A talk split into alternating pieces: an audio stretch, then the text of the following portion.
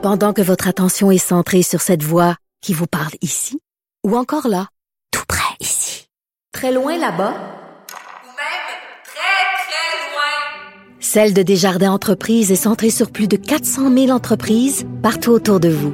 Depuis plus de 120 ans, nos équipes dédiées accompagnent les entrepreneurs d'ici à chaque étape pour qu'ils puissent rester centrés sur ce qui compte, la croissance de leur entreprise. Bonjour, merci d'écouter euh, Politiquement Incorrect et Cube Radio. Êtes-vous tanné, vous, des arcs-en-ciel? Je suis allé euh, prendre ma petite marche hier, puis il y avait des petits arcs-en-ciel partout dans les fenêtres. Avez-vous vu le nombre de morts, vous, là, là? Avez-vous vu les gens tomber comme des mouches, vous, là, là? Ce qui se passe dans les CHSLD, avez-vous vu ça? New York, là, on est en train de songer à enterrer les gens dans des parcs parce que les morgues débordent. Des petits arcs-en-ciel ça va bien aller, le petit arc-en-ciel. Puis les licornes aussi, hein. Bref, un petit peu. Bon, je voulais rien dire ça. Ça fait du bien. Euh, J'ai une amie euh, qui est journaliste en France, Rachel Binas. Des fois, euh, elle euh, intervient dans certaines émissions ici à Cube Radio.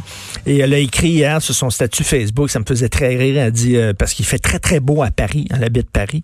Il fait très, très beau, gros soleil. Elle dit, je suis en bikini sur mon balcon. J'ai un verre avec de la glace à la main. Elle dit, j'espère que lorsqu'on va euh, euh, prendre la décision de mettre fin au confinement, que ça va être soumis à un référendum. Parce qu'elle, elle y prend goût. Bien sûr, elle a pu travailler de chez elle. C'est certain, il y a des gens qui euh, nous écoutent, puis vous pouvez pas aller travailler, puis vous pouvez pas faire du télétravail. Fait que c'est certain que vous, vous avez hâte que c'est fini. Mais il y a des gens qui commencent à dire, ben, regardons ça. Le confinement, c'est des gens un peu plus casaniers, là, qui peuvent travailler de chez eux, là. Puis que, tu sais, leur boss, avant, leur donnait pas l'occasion de travailler de chez eux. Puis maintenant, ben, a dit correct, tu peux travailler de chez toi. Ils trouvent ça pas mal, le confinement, certaines personnes. Je parlais à Mathieu Bock-Côté, lui, dit, écoute, là, moi, rester chez moi, lire des livres à longueur de jour, c'est parfait. Ce n'est pas une punition pour moi. C'est certain que c'est pas le cas pour tout le monde. De l'argent fédéral pour contrer la désinformation. Je sais pas si vous avez vu ça, Steven Guilbeault. Euh, et on va lutter contre l'infodémie. Alors, on va donner 3 millions de dollars au fédéral pour lutter contre les fausses informations. Est-ce que ça veut dire que, est-ce qu'on va punir les religions? Les religions là qui disent là il y a aucun problème Dieu va vous aider puis vous n'avez pas besoin d'écouter les autorités publiques puis monsieur Arruda puis vous avez rien que besoin de vous rassembler dans votre lieu de culte et de prier c'est de la fausse information ça. Est-ce qu'on va lutter? C'est drôle hein? On dit jamais que la religion c'est du fake news. Pourtant la religion c'est le plus gros fake news qu'il y a pas Ma blonde écrivait ça euh, sur un blog. Elle avait tout à fait raison. C'est le plus gros fake news qu'il n'y a pas. Et on dit aussi, on veut lutter contre le climat de haine et de peur qui règne en cette période d'incertitude. Et là, parmi les organismes sélectionnés, on va donner de l'argent. On va donner de l'argent à la Fédération professionnelle des journalistes du Québec et à la Asian Environmental Association qui combat la désinformation dans les communautés de langue chinoise vietnamienne de Vancouver.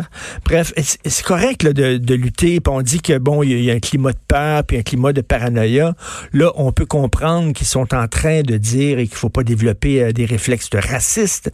Je lisais hier sur Facebook quelqu'un qui écrivait moi les Chinois, je veux rien savoir des Chinois, puis ça, c'est complètement débile. Les Chinois, il y a des Chinois actuellement en Chine qui risquent leur vie pour, euh, pour contrer la pandémie, pour soigner des malades. Non? Mais j'espère qu'on va pouvoir quand même continuer à critiquer le régime chinois. C'est pas la même chose. C'est pas les citoyens, pas critiquer les citoyens, mais critiquer le régime chinois. J'espère que ça soit pas considéré comme du racisme. Hein, tout comme on a le droit de critiquer certaines religions sans nécessairement se faire taxer de racisme. Donc, c'est quoi, là? Euh, contrer la désinformation, je veux bien, mais qu'est-ce qui est de la désinformation? Qu'est-ce qui l'est pas? Qu'est-ce qui est du racisme?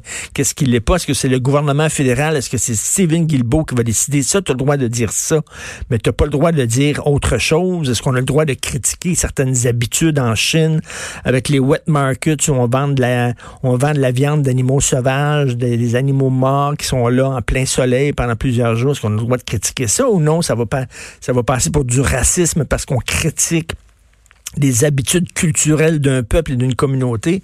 Euh, donc, j'ai bien hâte de voir qui va dire ça, c'est acceptable, tel discours, c'est acceptable, tel discours, c'est pas acceptable. C'est comme Facebook. Hein. Des fois, tu écris des affaires, ça passe. Tu écris d'autres affaires qui te paraissent tout à fait banales, puis c'est barré, puis t'as pas le droit. C'est un peu bizarre. Les autres, ils ont des règles comme ça. Donc, euh, des règles qui vont être établies par le gouvernement fédéral et par Stephen Guilbeault. Vous écoutez politiquement incorrect.